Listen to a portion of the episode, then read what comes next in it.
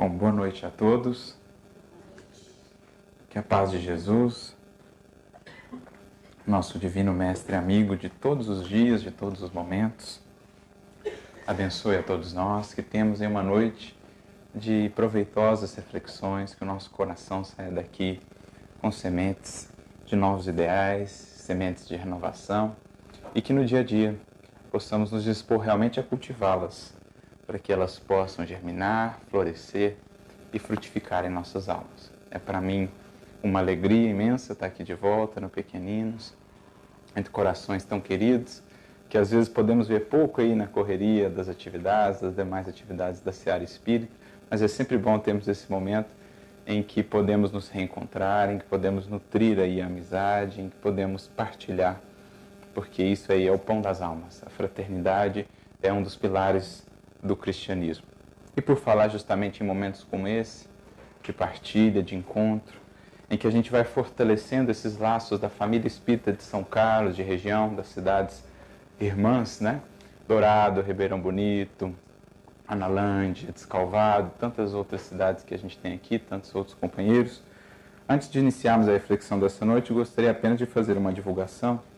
É, agora a gente está começando a divulgação mais intensiva do evento Ainda temos um tempo até lá, será em novembro, mas a gente já tem divulgado, porque a gente sabe hoje as nossas agendas muitas vezes são pensadas com uma certa antecedência. Mas este ano nós teremos novamente, né, mais uma edição aí da Conesc, Confraternização Espírita de São Carlos. É a terceira edição desse novo modelo, esse encontro já existiu lá no passado, mas nós em 2017 retornamos com ele e a ideia é justamente essa, é nós criarmos aí um momento no ano, né? No final de semana, agora passará a ser dois dias aí o evento. Uh, um final de semana é, no ano em que a gente possa realmente se dedicar-se a estarmos juntos, a, não só aqui entre nós espíritas, mas também acolhermos essas cidades, esses companheiros que vêm aqui do entorno, para criarmos ali um momento, primeiramente, de confraternização, para trocarmos experiências, para criarmos eh, novos laços, estabelecermos novas amizades e a partir daí criar eh, meios, né, canais de enriquecimento da nossa experiência espírita, da experiência espírita da nossa casa, percebendo como tem sido feito, quais trabalhos têm sido feitos fora daqui. É, vem normalmente expositores de fora. Este ano será um evento um pouco mais caseiro, né, porque Teremos como palestrantes eu, Otacílio, dois deles, a outra será a Eulália Bueno, querida amiga de Santos, mas enfim, é sempre bom porque a gente vai enriquecendo a nossa visão acerca do Espiritismo, integrando-nos mais com esse movimento. Então fica o convite, nós vamos deixar os folders aqui já com o Ricardinho, ele vai colocar o cartaz aí também, tem o link do site, onde todas as informações, a programação, vocês poderão encontrar lá, será nos dias 10, perdão, 9 e 10 de novembro, como na edição do ano passado, será no Hotel Nacional Inn, que fica ali na Getúlio Vargas. E este ano com um tema muito interessante, ética espírita e atualidade. A nossa ideia é trabalhar, cada um dos expositores vai trabalhar um pouco da, de uma dessas faces, né, de um desses vértices do espiritismo no seu tríplice aspecto, ciência, filosofia e religião. Né? A religião é entendido esse trabalho do sentimento, das relações. Então, eu tenho aqui já os temas de cada expositor, tem as demais informações e também neste ano que comemoramos, assim, né, ou homenageamos o nosso querido codificador. Neste ano fazem aí 150 anos da sua partida, em mais ou menos 15 anos, menos de 15 anos, deixando uma obra como essa gigantesca, que passados 150 anos temos muito ainda a conhecer, a desbravar. Então fica aí uma oportunidade é, da gente ampliar essas reflexões, ampliar esses aprendizados. Bom, seguindo, portanto, para as nossas reflexões nessa noite, um dos pontos capitais do Espiritismo, uma das lições realmente muito importantes que o Espiritismo vai nos trazer, auxiliando-nos aí na compreensão da alma e do espírito, é justamente como vai se desenvolvendo ao longo dos séculos nesse ser, nesse indivíduo em ascensão para a luz divina, como vai se desenvolvendo nele os seus valores e como ele vai construindo efetivamente, a partir desse processo de crescimento, aquilo que é talvez o anseio maior da criatura, que Jesus vai chamar no Evangelho de o reino dos céus ou o reino de Deus. Aquilo que seria a felicidade real da criatura, a felicidade duradoura, aquela que é efetivamente uma conquista da alma. E nós vamos aprendendo com a doutrina espírita que, muito diferente do que geralmente se pensa, a felicidade não está associada às circunstâncias exteriores, às circunstâncias pelas quais o espírito passa na sua jornada, na sua vivência, seja aqui na matéria, seja fora dela. Mais do que isso, ou antes disso, essa felicidade real, aquela duradoura, aquela perene, aquela estável, vai estar associada à condição do espírito, ao seu nível de depuração, ao seu nível de desmaterialização. É algo, portanto, que depende muito mais dele e da maneira pela qual ele lida com a vida, ele enxerga a vida e as circunstâncias, do que propriamente das circunstâncias. Porque sabemos, na jornada, as circunstâncias se modificam o tempo todo, especialmente na vida aqui na matéria, que é marcada como uma das suas características primordiais pela transitoriedade. Ou, por aquilo que Kardec chama na codificação, pelas vicissitudes. Né? A gente ouve muito, lê muito essa palavra na, na, codificação, vicissitudes. E às vezes a gente não para muito para pensar o que, que são as vicissitudes. É justamente essa condição de mudança constante, repentina, a qual estamos sujeitos aqui na matéria. Aqui vivemos no mundo da impermanência.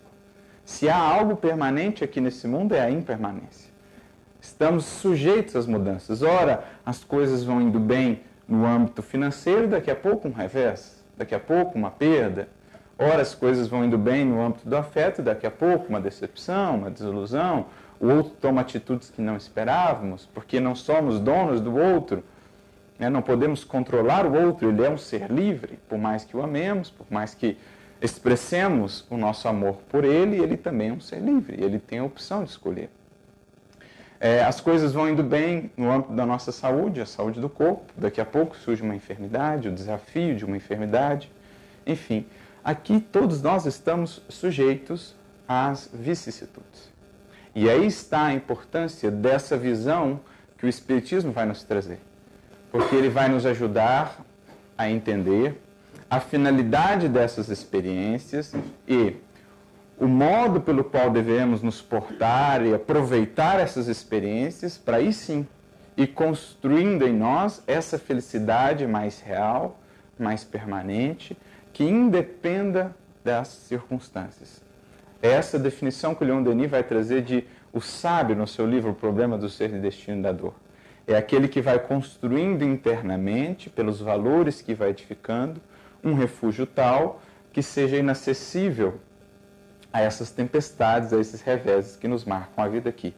Isso não significa dizer insulamento, afastar-se do mundo, isolar-se ah, do mundo e da vivência para evitar essas circunstâncias. Não é isso.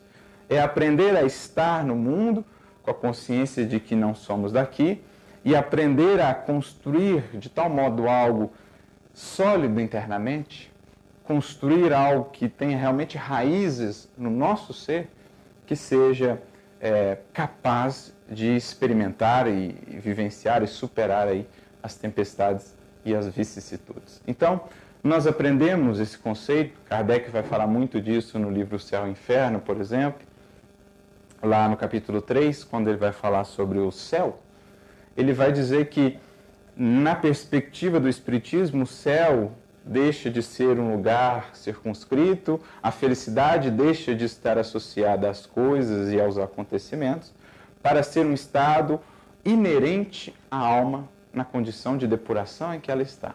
O espírito é tanto mais feliz aonde quer que esteja, segundo o quanto já progrediu na senda depuradora, o quanto já se conheceu, o quanto já se libertou das suas paixões, o quanto já desenvolveu a sua vida moral. É, se a gente vai para o Livro dos Espíritos, por exemplo, na questão 967, Kardec pergunta aos benfeitores sobre a felicidade dos bons espíritos, que é para nós a meta. Um dia todos chegaremos lá. E ele pergunta: o que, que consiste? No que, que consiste essa felicidade dos bons espíritos? É uma resposta, de certo modo, extensa, mas que poderia ser condensada em algumas poucas palavras. Eles dizem assim: o conhecimento que têm, o bem que fazem e o amor que sentem. Basicamente, são esses os três pilares da felicidade real. Alguma dessas depende de circunstâncias exteriores. O conhecimento, sobretudo hoje, não está ao alcance de todo aquele que o queira buscar. Hoje, com a internet, então, podemos acessar bibliotecas, sabe-se lá de onde, de todas as partes, conteúdos de todas as partes, há aquele que tem a vontade, aquele que tem o esforço, temos as bibliotecas públicas, temos, enfim, o conhecimento, o conhecimento espírita, acessível, gratuito, é só comparecer a uma casa que temos acesso às obras, temos acesso ao Evangelho, enfim. O conhecimento que preenche-nos o ser, abre-nos novos horizontes, ajuda-nos a redimensionar valores, metas, buscando valores e metas mais duradouros, associando o nosso coração a valores e metas mais duradouros e por isso construindo uma felicidade mais duradoura, está acessível a todos. O bem que fazem. Quem está impossibilitado de fazer o bem? Alguém poderia pensar, ah, aquele que está na cama, acamado, que não pode se locomover, ainda assim pode fazer o bem orando. Pode fazer o bem exemplificando resignação, paciência, confiança no alto, estimula muitas outras vidas a partir desse bem. Imagina só se Jerônimo Mendonça pensasse que estivesse impossibilitado de fazer o bem. Quanto bem não semeou aquele coração que, trazido na maca pelos companheiros, vinha às palestras falar de alegria. Cego numa maca, muitas vezes com peso no peito para aliviar as dores, fazendo preleções sobre alegria, confiança em Deus, na misericórdia divina. Então, o bem está ao alcance de todos. Quem está impossibilitado de sorrir? Quem está impossibilitado de dar um livro, de dar um conselho, de enviar uma mensagem, de ser um ombro amigo? Enfim, o bem está ao alcance de todos. E é o bem um dos pilares da felicidade real, duradoura. E o amor que sentem. Quem está impossibilitado de amar? Um amor que vai se depurando à medida que o espírito também vai se depurando. O amor que vai se tornando cada vez um amor menos condicionado. E por isso sofre cada vez menos decepções e desilusões, porque passa a se nutrir não do que recebe de retorno, mas daquilo que dá. É o que Maria Madalena aprendeu com Jesus no diálogo que foi ter com ele, que está narrado no livro Boa Nova, em que Jesus diz que o divino mistério da vida está nesse amor que renuncia, nesse amor que sacrifica, nesse amor que se nutre daquilo que dá, que nutre-se de si mesmo, como dizia também Khalil Gibran no seu belíssimo poema sobre o amor no livro Profeta, o amor que se basta a si mesmo, que não possui nem pode ser possuído, o amor que é a própria fonte da vida. Então esses são os três pilares da felicidade real. E que, claro, serão cada vez mais sólidos à medida que o espírito se depurar, porque então o seu bem será o bem mais legítimo, cada vez mais o bem verdadeiro, com a sincera intenção de se fazer o bem. Porque o nosso bem, ainda muitas vezes, é um bem assim meio misturado ao interesse, por isso nos decepcionamos no trabalho do bem, por isso nos lamentamos com a ingratidão, porque no fundo do bem ainda existia um certo interesse, ainda existia uma certa expectativa de retorno. Também o nosso amor ainda é um amor muito misturado, muitas vezes, ao egoísmo. O amor que dá, mas esperando receber. É aquele amor que ama não propriamente o outro ainda, mas um pouco de nós no outro. Né? Emmanuel tem uma mensagem muito interessante no livro uh, Fonte Viva, capítulo 101, chamada Cortina do Eu, em que ele vai dizer mais ou menos isso. Mesmo no nosso trabalho no bem, mesmo no nosso amor, né, nos, nossos, nos nossos afetos, nas nossas relações afetivas, por que ainda nos decepcionamos e por que ainda sofremos tanto? Por conta da cortina do eu. Geralmente, amamos não propriamente o outro, mas um amor ainda turvado pelo egoísmo, ama ou amamos a nós projetados no outro. Um exemplo que ele dá. Quando aquele que amamos faz seguindo aí a linha que esperávamos, tem as mesmas ideias que possuímos, vai atendendo as expectativas que havíamos construído para ele, então vai muito bem a relação. Amamos aquela pessoa, gostamos daquela pessoa. Mas eis que aquele alguém, ser livre que é, dotado de livre-arbítrio, começa a tomar caminhos diferentes dos que gostaríamos. Começa a adotar ideias e posturas diferentes da que gostaríamos. Começa a torcer para outro time, começa a ser do outro partido, começa a ter uma outra religião, e então aquela afeição vai ficando assim mais fragilizada, a gente vai ficando decepcionado, desiludido. Por quê? Se amássemos o outro efetivamente, ficaríamos felizes. Qualquer que seja o caminho que ele tomasse, que Deus o abençoe, seja feliz. Se ele escolheu outra profissão que não era o que esperava, que Deus o abençoe, que seja feliz. Mas é que geralmente ainda projetamos neles, nos nossos filhos ou nas pessoas que amamos, nós mesmos. E quando não vemos tanto de nós mesmos assim no outro, a nossa afeição sofre um certo abalo. É a cortina do eu, diz Emmanuel. Também no trabalho do bem. Quando o trabalho do bem, quando o trabalho na casa espírita vai seguindo as nossas ideias, aquilo que projetamos para ele, ótimo, damos o melhor de nós pelo trabalho. Mas eis que chegam novas pessoas que trazem novas ideias, o trabalho começa a mudar os caminhos, a incorporar novas ideias, e a gente fala, ah, o trabalho não está tão mais legal assim, o trabalho está meio que se perdendo, mas às vezes está melhorando, na verdade, mas a gente acha que está se perdendo. Por quê? A nossa imagem naquele trabalho diminuiu um pouco amávamos não tanto o trabalho em si, o bem que poderíamos fazer, o que o trabalho poderia fazer, mas ainda um pouco da nossa imagem ali. Enfim, na medida em que vamos depurando-nos enquanto espíritos, nós vamos tirando essas barreiras. O bem e o amor vão sendo acrisolados, como também o conhecimento. Vamos nos tornando mais humildes. Ao invés de puramente sábios segundo os padrões do mundo, vamos sendo sábios segundo os padrões divinos. E a sabedoria do alto realmente é sempre humilde. O orgulho, o vaidoso, se decepciona quando não é reconhecido, quando o seu saber não é idolatrado, mas o sábio realmente não se importa com isso. Se nutre antes ou se alegra antes por conhecer melhor a obra do Pai, esse infinito da criação. É aquele verdadeiro amor pela sabedoria que os filósofos antigos de Atenas nos falavam. Sócrates, Platão, Aristóteles e tantos outros. Enfim, são esses os três pilares da felicidade, que vai se depurando, que vai se consolidando realmente na alma, na medida em que ela vai progredindo espiritualmente. E é para isso que nós voltamos para a matéria. Por que encarnamos? Justamente para progredir, para nos depurar. É esse o símbolo que os espíritos pedem a Kardec que coloque logo no início do livro dos Espíritos o símbolo da cepa. Vão eles dizer que ali está representado o trabalho do Criador. Ali está representada a evolução do espírito. Né? O espírito representado ali como aquele licor que vai se depurando na medida em que o ser vai passando pela experiência material, vai passando pela experiência física, pelo trabalho aqui na matéria, pela convivência na matéria. Por tudo que vai vivendo aqui, ele vai se depurando. Cada vez mais vencendo as velhas paixões, os velhos hábitos, os velhos vícios e construindo realmente ou expressando realmente todas as potências divinas que tem enquanto espírito imortal, herdeiro do Criador. É para isso, portanto, que voltamos à matéria. E nunca podemos perder de vista isso. Porque sempre que perdemos isso de vista, sofremos muito mais do que seria necessário porque não conseguimos enxergar a finalidade das experiências que a vida aqui na matéria nos propõe.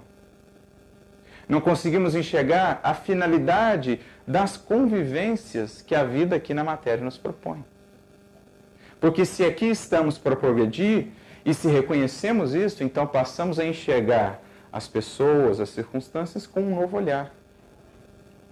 O olhar que não se fixa no aspecto negativo né, daquela circunstância que me desafia, no aspecto negativo daquela pessoa que me incomoda, eu passo a enxergar a melhor parte, como diz Jesus a Maria e a Marta. Maria escolheu a boa parte, ou a melhor parte, e essa parte não será tomada.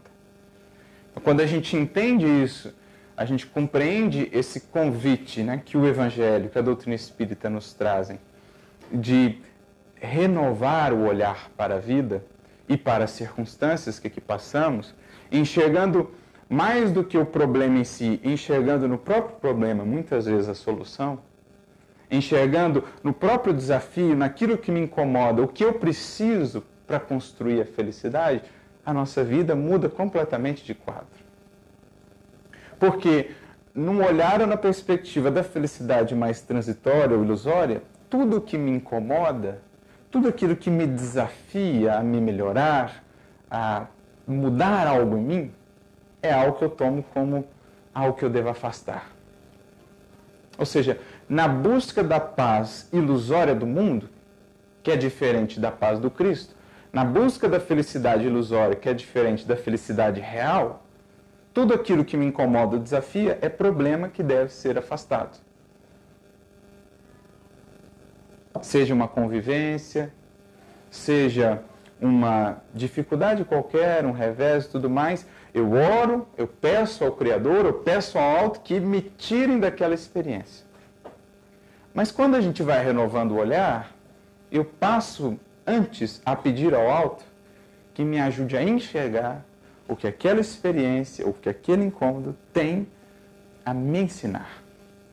Como aquele incômodo, aquela experiência difícil, aquela pessoa que me traz um desafio, como aquilo pode atuar no sentido de me depurar.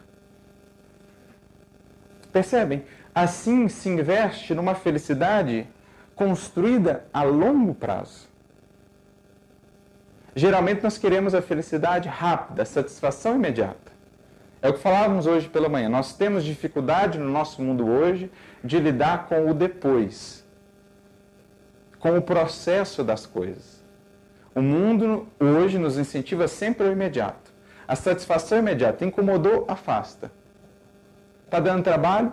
Afasta pede para afastar, roga ao alto para afastar. Mas a gente perdeu essa visão de conjunto, esse olhar que vai mais além, que nos ajuda a perceber que muitas vezes aquilo que incomoda por um tempo, aquilo que nos desafia por um tempo, ainda que seja por uma encarnação inteira, é justamente o que vai nos permitir a longo prazo desenvolver as qualidades do nosso espírito sem, qual, sem as quais não seremos realmente felizes. Se eu afasto aquilo que me estimula, se eu fujo dos compromissos, dos deveres que a vida me propõe e que me estimulam a me transformar, eu perco a oportunidade de construir a felicidade real em busca de uma felicidade momentânea, de uma paz momentânea. É o que muitas vezes fazemos no mundo, na vida. Aquilo que tomamos por problemas, geralmente, são as soluções. Aquilo que tomamos por incômodos geralmente são os nossos melhores professores. Sejam experiências, sejam pessoas. Então, eu me lembro de um caso do apóstolo Paulo. Uma de suas cartas ele fala assim que ele tinha um espinho na carne. Não sabemos o que é esse espinho. Um desafio que ele passava. E ele diz assim que já havia orado ao Senhor por três vezes, pedindo que ele afastasse aquele espinho. E a resposta que ele obteve de Jesus? Não. Não, Paulo, porque o meu poder se aperfeiçoa na fraqueza e a minha graça te basta. Foi isso que ele ouviu de Jesus. A gente fala assim, nossa, mas o que, que é isso? O que, que ele está dizendo? Meu poder se aperfeiçoa na fraqueza. É mais ou menos assim é, Emmanuel tem um comentário um outro momento que ele fala assim: geralmente, quando existem lágrimas aqui, existem sorrisos lá em cima. Muitas vezes, quando existem sorrisos aqui, existem lágrimas lá em cima. Nem sempre. Não é que eles folguem lá em cima com a nossa tristeza aqui, mas que eles sabem que muitas vezes, quando as lágrimas nos visitam, são os momentos de maior depuração real da nossa alma de maior desenvolvimento real de felicidade duradoura. E muitas vezes, quando aqui está tudo bem, quando estamos aqui muito tranquilos, estamos geralmente esquecidos do que viemos aqui fazer. E por isso lá eles se entristecem do sono da alma que muitas vezes caímos diante das facilidades no mundo e na vida. Então, o que estava acontecendo com Paulo? ele achava que o espinho era o problema, mas Jesus está falando, então o espinho é a solução, meu filho. Porque se você não tiver esse espinho, você não sabe o que está por vir aí. Se você não aprender a lidar com esse espinho, na hora que vier lá o, o espinho três vezes maior. Então esse espinho ele está te preparando tranquilamente, serenamente, ele está trabalhando em você determinadas virtudes da paciência, da confiança, da fé, da humildade, que mais adiante, quando a prova for realmente mais intensa, você já vai ter uma base. Então é o que Jesus está falando: o meu poder se aperfeiçoa na fraqueza. Geralmente, nos momentos em que nos sentimos mais frágeis, os momentos que mais crescemos na vida, porque mais nos abrimos ao alto. Porque mais nos abrimos à inspiração do alto. É quando o arado da dor muitas vezes nos visita e revolve o solo da nossa alma que mais nos tornamos receptivos às sementes do Evangelho. Porque quando está tudo bem, geralmente nos inflamos de nós mesmos, do orgulho, da vaidade, e pouco espaço há na nossa vida para acolher as sementes que nos chegam do alto. Mas geralmente, quando as decepções nos visitam, quando as perdas, as desilusões, o arado aí abre o nosso solo que estava antes impermeável e as sementes encontram espaço. Foi isso que Jesus disse lá no capítulo 11 do livro Boa Nova, o Sermão da Montanha, o Sermão do Monte, a Levi, que tinha dificuldade em ver a finalidade para o Evangelho daquelas almas mais sofridas, daquelas almas que não tinham assim perante o mundo grandes conquistas, grandes valores, eram as almas muitas vezes excluídas, passando por difíceis lutas e provações. E Jesus fala então para ele, sobretudo sobre esses aqueles que já perderam as ilusões do mundo e já anseiam as esperanças do céu, o Evangelho vai encontrar solo fértil. Porque o solo da sua alma já foi revolvido, estão receptivos à semente. Então, Paulo conclui, né, depois dessa resposta de Jesus: Então, quando sou fraco, sou forte. De muito boa vontade me gloriarei nas minhas fraquezas. Em outras palavras, estou aprendendo a agradecer aquilo que expõe as minhas fragilidades, aquilo que mostra os pontos falhos que eu ainda preciso trabalhar. De muito boa vontade eu agradecerei por aquela circunstância, por aquela pessoa que mostra os meus pontos frágeis, as minhas fraquezas, porque só reconhecendo-as e trabalhando-as poderei ser forte. Poderei construir algo sólido, a felicidade duradoura. Então, processo depurador da alma. Por isso, para cá retornamos. E na medida em que vamos desenvolvendo esse olhar, as perspectivas para tudo que nos acontece se modificam. Problemas passam a ser enxergados como soluções. Pessoas difíceis, antes tomadas como incômodos, passam a ser vistos e enxergados como os nossos mais primordiais professores.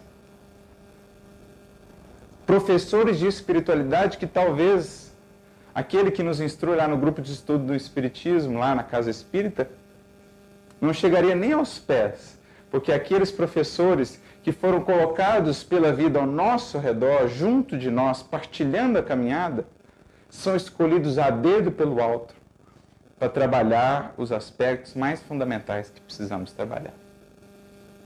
Todos nós somos tutelados. Recebemos do alto as experiências que se adequam às nossas necessidades espirituais. Circunstâncias, acontecimentos. Mas existem aqueles corações que são os primordiais, os professores principais e que muitas vezes não nos enxergamos assim.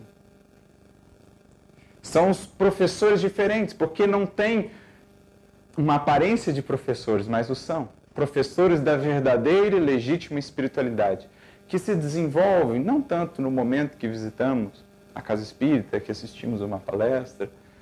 A verdadeira espiritualidade se desenvolve no cotidiano da vida, na convivência com os corações, especialmente com os mais próximos. Porque não há progredir do espírito sem essa interação dos corações. No próprio capítulo 3 do livro Céu e Inferno, que citávamos, quando Kardec fala sobre a felicidade, ou o céu, né? é o título do capítulo, ele dedica uma parte do capítulo a falar a importância das convivências ou da vida social para o progredir do espírito e, por consequência, para o desenvolvimento da sua felicidade. Por isso que ninguém pode ser realmente feliz sozinho. Porque se a felicidade é inerente à depuração do espírito e a depuração do espírito depende da vida social, da convivência com os outros, ninguém pode alcançar isso sozinho. Ele chega a dizer que a vida social é a pedra de toque das nossas virtudes ou dos nossos vícios. Que a pedra de toque é aquela pedra que o ourives usa para saber se um determinado metal é realmente um metal precioso, é só simplesmente a capa, a aparência. Né? É aquilo que testa realmente a pureza daquilo.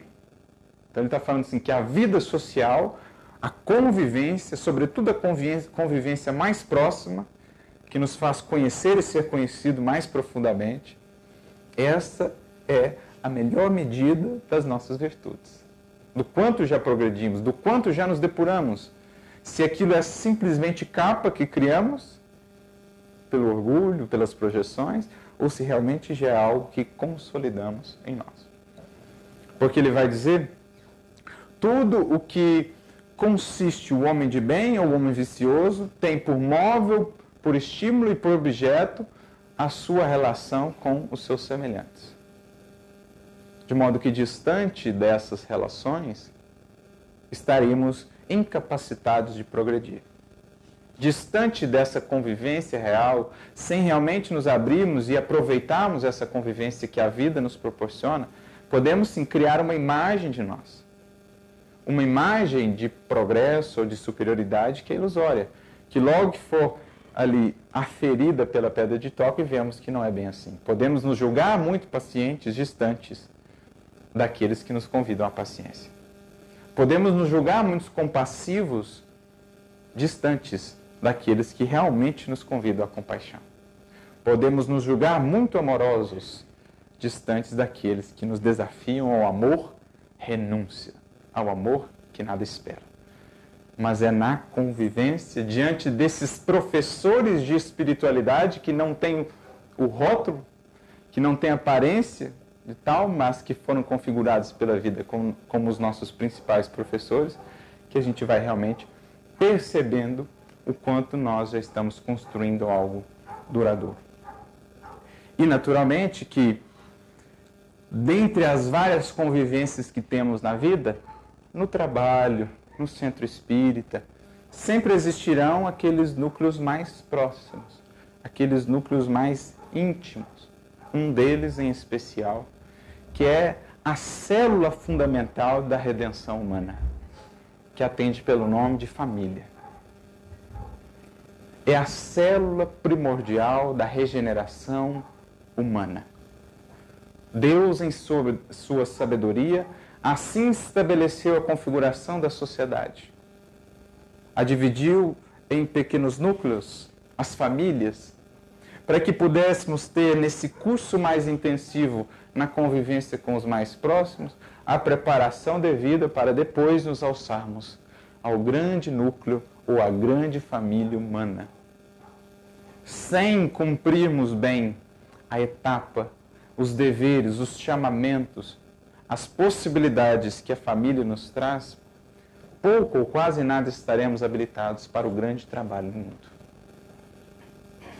Então, dentre todos os professores que a convivência nos traz.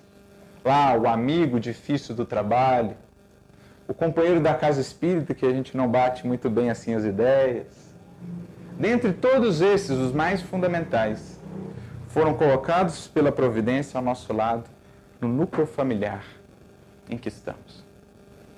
Fico às vezes a pensar: será que nós conseguimos mensurar a misericórdia divina que atua na formação de uma família? Será que a gente consegue medir isso? Será que a gente consegue medir quanto tempo não demandaria a regeneração humana não fosse a família? aliada ao esquecimento temporário? Quanto tempo não levaríamos para resolver os velhos ódios, as velhas pendências do passado, não fosse o esquecimento e a misericórdia atuando, colocando lado a lado o odiado e o odiado do passado no mesmo núcleo familiar? Na forma de uma mãe e de um filho, de um pai e de uma filha, de dois cônjuges, de dois irmãos. Que misericórdia não é essa? Que nos permite esquecer temporariamente, de maneira assim, né, mais clara daquilo, lembramos muitas vezes no âmbito do sentimento, daí os desafios, aquela antipatia, aquela resistência que muitas vezes existe, colocarmos ali para que possamos, pelos próprios laços que se formam, pelo cuidado, pela ternura que se estabelece, por exemplo, entre uma mãe e um filho, entre o pai e uma filha, ir aos poucos diluindo as antipatias, as revoltas do passado e convertendo isso em amor. Ainda muitas vezes com o benefício de contarmos nessa mesma família, nesse mesmo núcleo, com aqueles que nos são caros, que já são antigas simpatias do passado, companheiros de muitas vidas que vêm estar conosco para nos secundar. Quanta misericórdia não há nesse plano divino. As famílias, seja a configuração que for, sejam aquelas diretamente consanguíneas, sejam aquelas pelos laços do coração, pelos laços das circunstâncias, isso não importa, mas os corações que foram pela vida aproximados, que foram pela vida colocados com uma finalidade sublime, a da regeneração. Porque é ali o primeiro núcleo onde aprendemos realmente a enxergar o outro, o irmão. Porque os papéis mudam ao longo dos séculos. Ora se é mãe, ora se é irmã, ora se é filha. Isso se alterna, para que no final permaneça só um amor, como Paulo já dizia na sua carta, que permaneça o amor fraternal. Porque esse é o amor para onde se convergirá todos os outros. Um dia na eternidade seremos, cada um de nós, irmãos uns dos outros. Porque os vários laços, as várias posições ocupadas na família, um dia se diluem. Já fomos amigos, já fomos filhos, já fomos cônjuges, já fomos isso, aquilo outro. Mas no final das contas, perante o Criador e na vida imortal, somos irmãos. Então tudo isso vai se alternando para que a gente passe naquele pequeno núcleo a enxergar o outro, apesar das suas limitações, apesar dos seus problemas, apesar dos seus desvios, como aquele irmão, como aquele professor que me convida a ser uma versão melhor de mim mesmo, a extrair de mim mesmo aquilo que ainda não pude fazer, a fazer de mim mesmo uma versão melhor, a fim de ampará-lo também. O pai que se faz uma versão melhor de si mesmo para ser um melhor condutor do filho, assim a mãe. O irmão que se faz uma melhor versão de si mesmo para ajudar o seu outro irmão, para honrar os seus pais, porque essa é a gratidão mais legítima pelos pais. Não tanto aquela que se expressa por palavras, mas aquela que se expressa no aproveitamento de tudo que nos deram. E ainda que não nos tenham dado nada, a vida em si já é um presente que não conseguimos sequer mensurar é transformar essa vida ou aplicá-la de tal modo que a nossa vida seja um hino de gratidão, de honra e de louvor àqueles que nos deram a possibilidade de retornar, de nos reajustar perante as leis divinas. Esse é o núcleo familiar. E é por isso que o descuidado para com esse núcleo, que marca os nossos dias modernos, estamos ali convivendo juntos, mas ao mesmo tempo tão distanciados vidrados que estamos em outros interesses, conectados no mundo virtual e fungindo a realidade da convivência. O descuidado, o afrouxamento desses laços, dirão os Espíritos na questão 775 de O Livro dos Espíritos, repercute na sociedade como um todo. Como? Aumentando o egoísmo. Fica, portanto, para nós todos a pergunta: o mundo individualista que aí vemos, marcado pela corrupção, marcado pelos interesses pessoais, se sobrepondo aos interesses coletivos, não será o resultado de um descuidado que temos nós tido com as nossas famílias, os nossos núcleos familiares. redutos de regeneração? Estamos tão preocupados em buscar os recursos lá fora, ou os recursos materiais para essa família, mas e os recursos morais? Será que muitas vezes não os temos esquecido?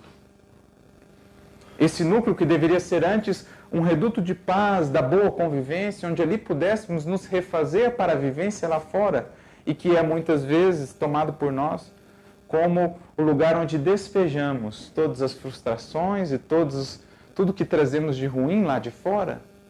Por que fazemos do nosso núcleo familiar, ao invés de um templo, muitas vezes, perdoa-me a expressão, um inferno?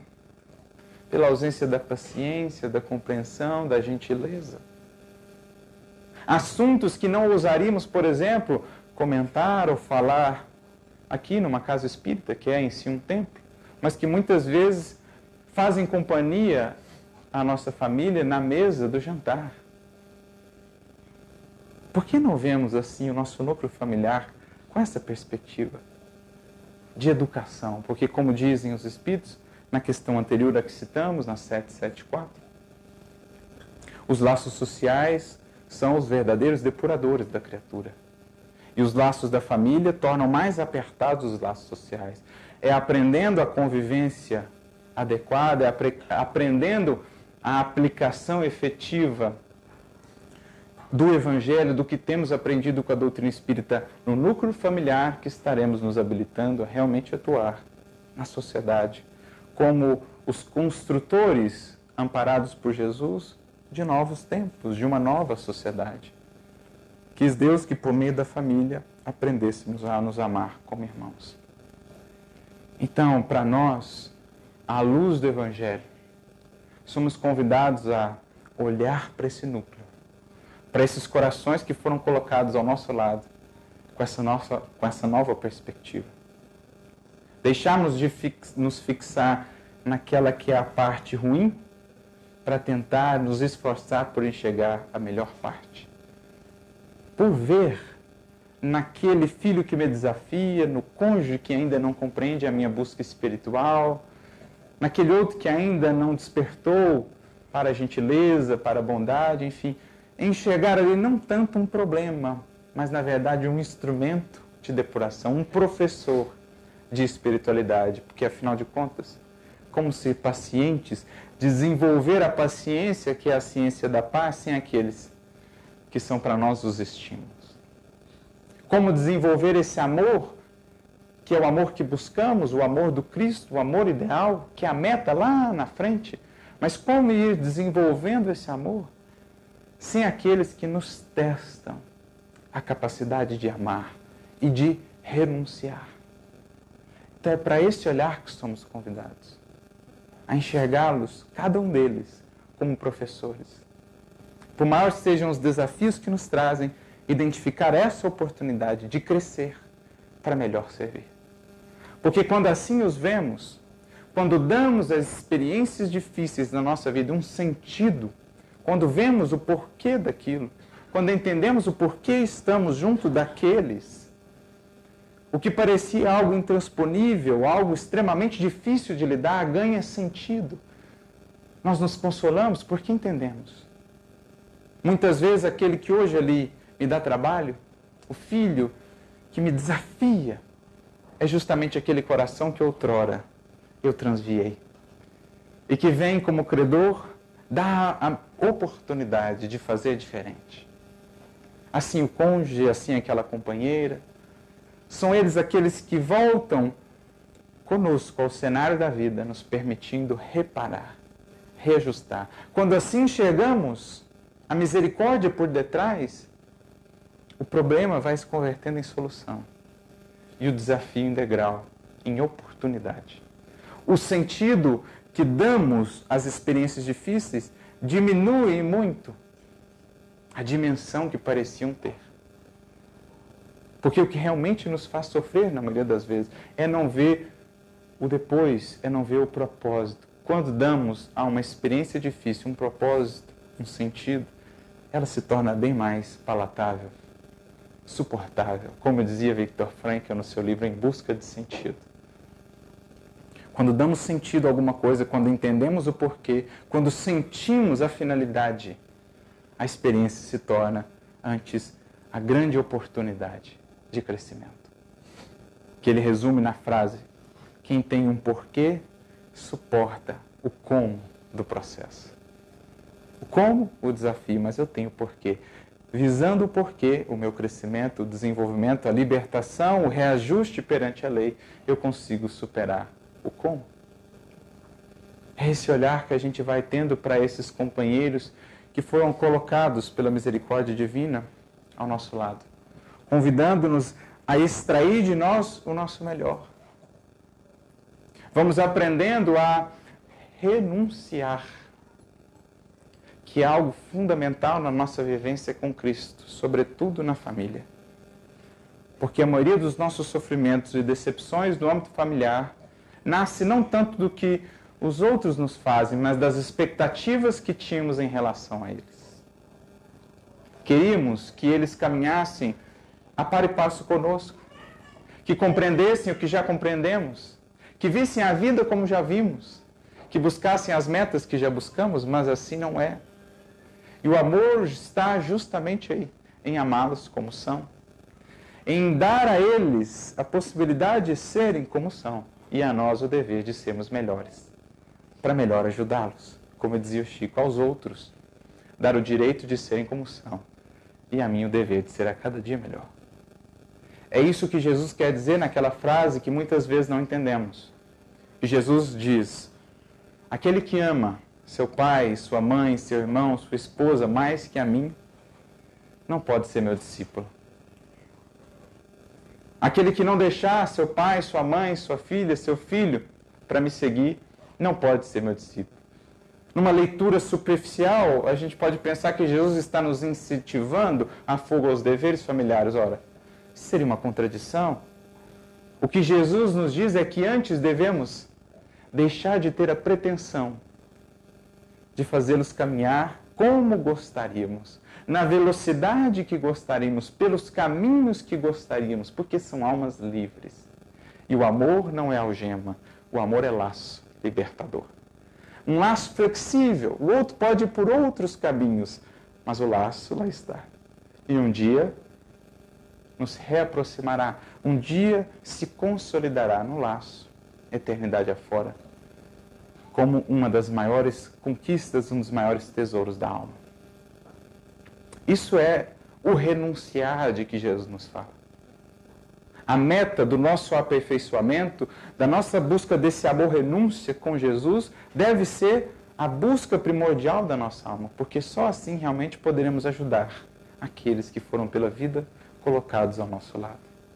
Precisamos renunciar, deixá-los no sentido de deixá-los seguir os caminhos que têm proposto para a sua vida, respeitá-los em suas escolhas e ajudá-los naquilo que é o único recurso que realmente nos permite auxiliá-los.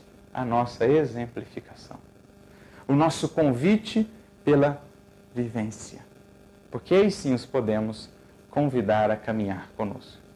Mas forçá-los e impor a eles a maneira pela qual vemos a vida será ampliar a distância. Agora, quando Jesus é a meta, o alvo, o amor com Cristo é a busca maior, então estamos realmente nos habilitando para ajudá-los. E assim, claro, o sofrimento sempre existirá. As dores de ver aquele que amamos tomando caminhos não tão bons assim, ou não tão nobres assim, sempre existirá, mas teremos a nos consolar essa certeza, essa esperança no porvir. Que todos, passados os caminhos, as caminhadas da vida, chegaremos ao mesmo lugar. E que pelos laços do coração estaremos sempre conectados. É isso que Emmanuel define como essas, essa fala de Jesus. É muitas vezes perder as esperanças aqui na terra para conquistar as do céu, para buscar as do céu. Talvez não teremos aqui caminhando conosco como gostaríamos, naquele sentido, em busca daquele objetivo, mas os teremos eternidade afora, para juntos um dia encetar esse caminho em direção a Deus. A gente vai aprendendo, portanto, e muito com essa experiência mais íntima na convivência familiar. É o que Emmanuel numa mensagem muito bonita, no livro Religião dos Espíritos, intitulada justamente Professores Diferentes, vai nos dizer, vai nos falar, capítulo 81, em que ele diz: Entre familiares e amigos, encontras na terra a oficina do teu burilamento. A oficina do teu burilamento. Falávamos, não há felicidade ou paz duradouras sem burilamento. Não há burilamento sem os instrumentos. Não há evolução, progresso sem os professores. Sejam as circunstâncias, sejam as pessoas. Mas especialmente os familiares, o núcleo mais próximo, são eles o grande recurso regenerador que o Senhor nos dá. Com raras exceções, todos eles apresentam problemas a resolver. Problemas na emoção e no pensamento, problemas na palavra e na ação, problemas no lar e no trabalho, problemas no caminho e nas relações. Problemas aqui na terra, quem não os terá? E é justamente dessa conjunção entre as imperfeições, os problemas daqueles que são pela vida colocados juntos, é justamente desse caldo que vai saindo quando há ali o amor, o ingrediente divino do amor, da compreensão e da paciência, que vai saindo aí esse elixir do progresso do Espírito. Prossegues assim, junto deles, como quem respira ao pé de múltiplos instrutores num instituto de ensino. Então, se a nossa vivência familiar está desafiadora, talvez renovando o olhar, possamos vivenciar essa experiência com mais leveza. Ao invés de nos fixar no incômodo, fixemos-nos naquilo que eles estão a gerar em nós. Se com Jesus buscarmos forças para os amar, para os compreender, para servir, que é o recurso fundamental do crescimento divino, a gente vai enxergar para eles com esse olhar mais amoroso, mais compreensivo, vendo-os como os professores que Deus nos deu. Foi assim como a Joana de Cusa, em relação ao seu marido, que não a compreendia. Foi assim um quinto varro do livro Ave Cristo, em relação à sua esposa, que não o compreendia. Foi assim uma Lívia, do livro Há Dois Mil Anos, com o seu esposo, o que hoje escreve-nos esse texto. Emmanuel, a época Publio Lentulus, que deu para ela muito trabalho, mas que foi justamente o professor que a alçou aos planos de espiritualidade que, onde, que hoje está. Emmanuel ainda está seguindo os passos a fim de alcançá-la. Mas foi ela que, enxergando como aquele professor que o Senhor havia lhe dado, pôde aproveitar as circunstâncias e se alçar a esse patamar do amor que renuncia. Ela renunciou à alegria de tê-lo caminhando ao seu lado naquela vida, naquela experiência, porque sabia que um dia ele haveria de buscar. Não deu outra. Até hoje ele a busca como essa benfeitora do seu caminho da sua alma. Por isso, mais adiante, ele vai dizer assim: Nenhum problema, entretanto, aparece ao acaso e por isso é imperioso te armes. Olha o que ele vai dizer: te armes. Nós precisamos nos amar para isso. Do quê? De amor para a lutente. Qual a arma do cristão? Qual a arma do discípulo de Jesus? Amor. Seu escudo fé, seu capacete esperança. O apóstolo Paulo vai falar disso na sua carta aos Efésios. A armadura de Deus, a armadura do cristão a espada, sabe qual é? A da palavra divina. Isto é, da fala que educa, da fala que instrui, da fala que compreende. A sua armadura protege o seu peito, a fé. Protegendo o coração das incompreensões, das desilusões, das decepções, porque a fé no porvir, a fé no futuro. E a sua cabeça, o que a protege é a esperança. É a esperança que protege os nossos pensamentos do desânimo, do abatimento, porque a esperança é invencível. Viver sem esperança é o maior de todos os males, dizia Alcione. Nós temos esperança. E esse é o tesouro do cristão. Nós temos esperança, nós temos certeza de que toda sombra é transitória, de que todo ódio, toda agressividade é passageiro e que eternidade afora só vibram o amor e o bem.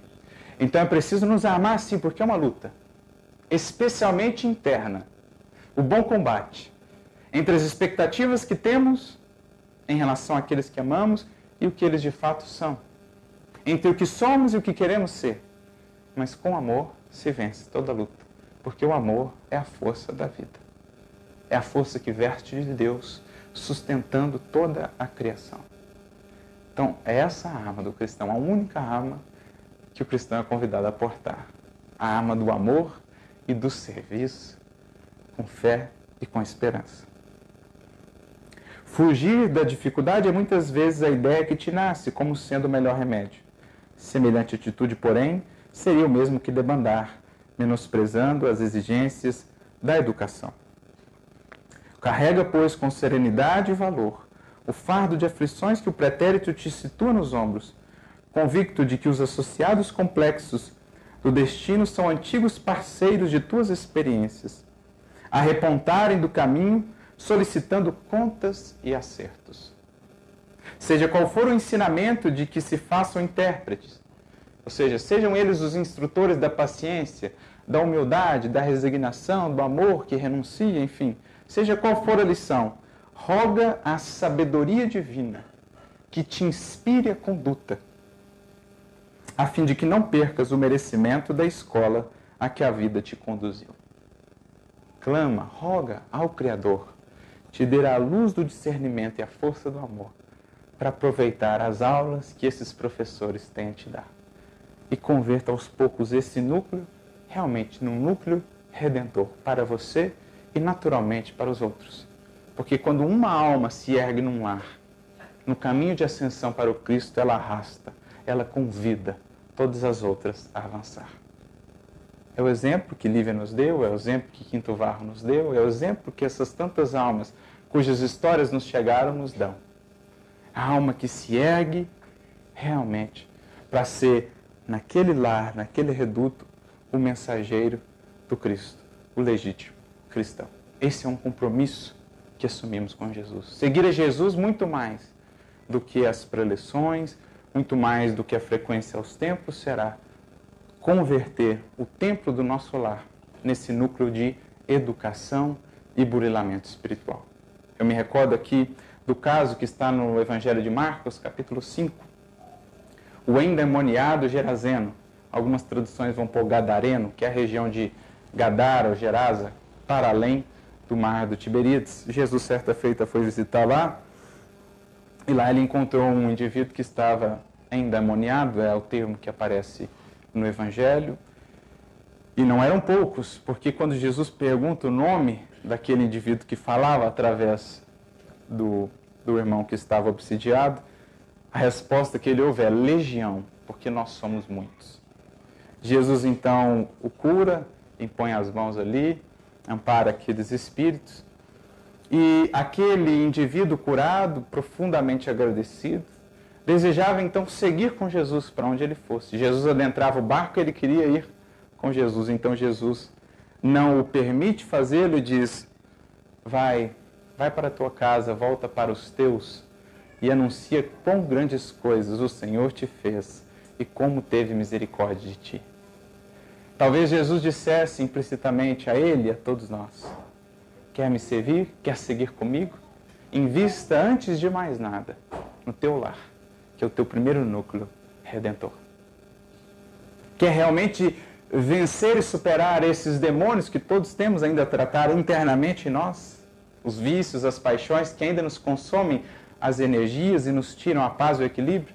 Pois bem, lá está o primeiro núcleo para que possa realmente vencer a si mesmo, vencer aquilo em você que ainda te impede de alcançar essa felicidade legítima e duradoura e anuncia a eles, não tanto pelas palavras, não tanto pela exposição, mas sim pela exemplificação.